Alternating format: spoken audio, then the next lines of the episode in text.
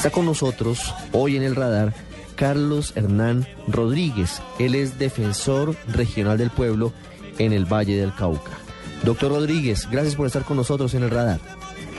Un saludo muy especial para todos ustedes, de igual manera para todos los oyentes. Defensor, ¿cómo pueden ustedes eh, analizar y definir hoy lo que está pasando en Buenaventura, luego de varias semanas de la intervención del gobierno, de la presencia en varias oportunidades del presidente de la República, de la llegada de fuerzas militares a reforzar la seguridad? ¿Cuál es el hoy de los bonaverenses? Sin lugar a dudas es una situación bastante preocupante. Ha sido una prioridad del señor defensor nacional del pueblo, doctor Jorge Armando Talora, a partir del momento en el cual se posesionó dirigir su mirada hacia el distrito de Buenaventura. La verdad es que ha sido reiterativo en cuanto a sostener la posición de la Defensoría respecto a que la militarización, si bien es cierto, es una opción, no es una solución de fondo a la problemática que vive el puerto. La gran verdad es que no se puede esperar que por eh, militarizar o por enviar eh, más fuerza pública al distrito se vayan a solucionar los problemas de un lado para otro. Me parece que lo que está pasando es que se está pagando la consecuencia de un del gobierno histórico que se ha vivido en el puerto, una falta de inversión social y lógicamente eh, se trata de que se realicen acciones conjuntas, tanto del gobierno nacional, del gobierno distrital como del gobierno departamental,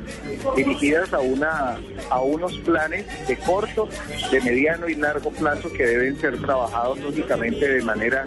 de manera conjunta. Pero la situación no va a cambiar de un día para otro, la situación es una situación periódica de paciencia y lógicamente que debe demandar la responsabilidad institucional que debemos tener todos y cada uno de nosotros con el distrito. Sí, defensor, de manera paralela a esta intervención militar del gobierno, a la presencia del presidente de la República, a la llegada de los tanques y de las fuerzas especiales, también se han anunciado acciones a través del el consejero presidencial David Luna, que ha sido designado específicamente para tratar los asuntos de fondo, la inequidad, la pobreza, la miseria, para evitar que los niños y jóvenes de Buenaventura caigan en ese círculo vicioso del narcotráfico, del sicariato y de los homicidios. ¿Usted cree que esa arista social del programa de intervención del gobierno es suficiente? Yo considero que si efectivamente logramos traducir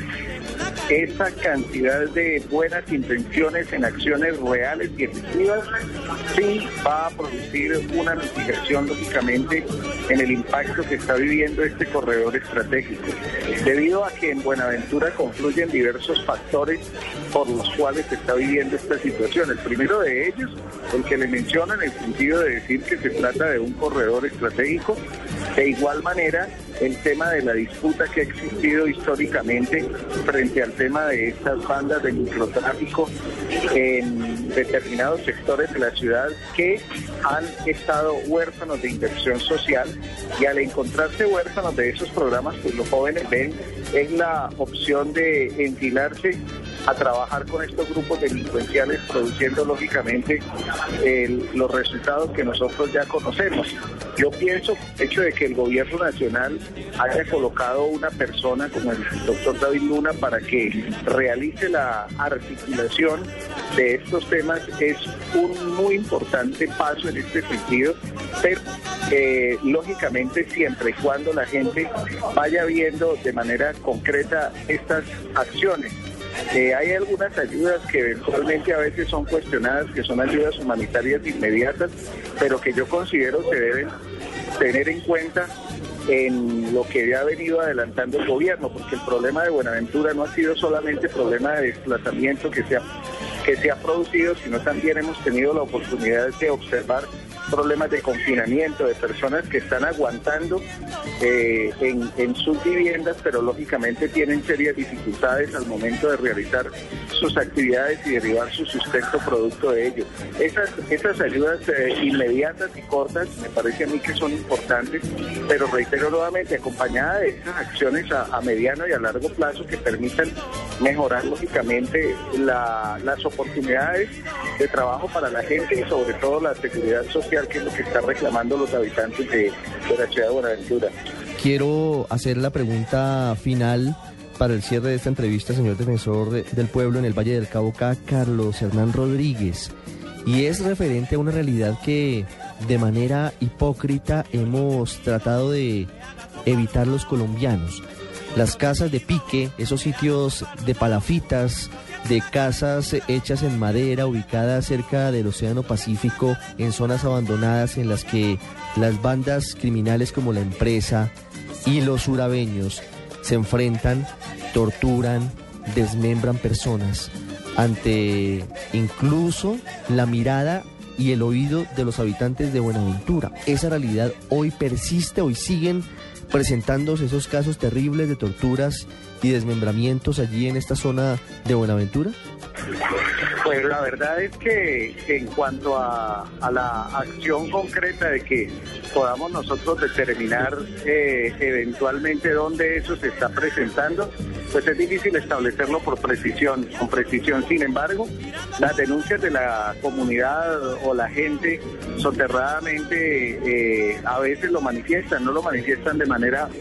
pública. Nosotros le hemos pedido el favor de que realicen esas denuncias, lógicamente, pues si bien es cierto, no, no de manera eh, oficial por el natural temor que existe, pues que de todas maneras eh, y colaboren realizando cualquier tipo de, denuncia que sea en el tema. Si se siguen presentando, pues ustedes lo han podido ver, es una, una realidad lamentable en la cual nosotros hemos hecho ahí un trabajo muy fuerte en equipo con, con, el, con Monseñor Epalta, que ha sido la persona que de igual manera ha liderado este tema y esta situación de estas denuncias que se han venido presentando en torno a este tema. Lógicamente la acción efectiva pues de la, de la, de la autoridad y de la fuerza pública, debo reconocer de parte del coronel Correa y de, las diferentes autoridades, no solamente de policía, sino de infantería de marina y el ejército, pues han arreciado bastante fuerte sobre este tema. Hay una pregunta que siempre se hacen los habitantes de Buenaventura, es qué va a pasar después de que cese la intervención militar, incluso con la, con la intervención se han seguido presentando algunos hechos que, preocupan. Pero repito nuevamente, no es el tema de, de generar zozobra e inquietud con este tema, puesto que era imposible que lo fuéramos a solucionar de un día para otro y pienso que de manera gradual esa acción efectiva de la autoridad, acompañada lógicamente de la inversión social y de todos los planes que se han venido trabajando desde el punto de vista institucional por parte del gobierno nacional y por parte de otras entidades, pues deben terminar dando algunos frutos que deben ser importantes para, para, para, para, nuestro distrito de Buenaventura. Y sobre todo teniendo algo muy en claro, la gente buena es una inmensa mayoría. Por supuesto. esa gente buena que es una inmensa mayoría, pues la vamos a acompañar y estamos seguros de que vamos a sacar esto adelante. El 99% de la gente que vive allí en Buenaventura, en el distrito, más de 400 mil personas, son gente buena, trabajadora, alegre que nos entrega, entre otras cosas, legados como el de la cultura, el de la música, el de la cadencia, el de la honestidad, el de la alegría, tantas cosas que nos entregan y por eso no se pueden dejar solos nunca, y menos en este momento. Hemos hablado con Carlos Hernán Rodríguez, defensor regional del pueblo en el Valle del Cauca. Señor defensor, muchas gracias por habernos atendido aquí en el radar. A ustedes muchísimas gracias y de verdad, de todo corazón, en nombre de la Defensoría del Pueblo, eh, mil gracias por ese acompañamiento que ustedes hacen, porque ese acompañamiento que ustedes hacen es fundamental en la labor de la acción defensorial que ha venido adelantando nuestra institución. Muchísimas gracias.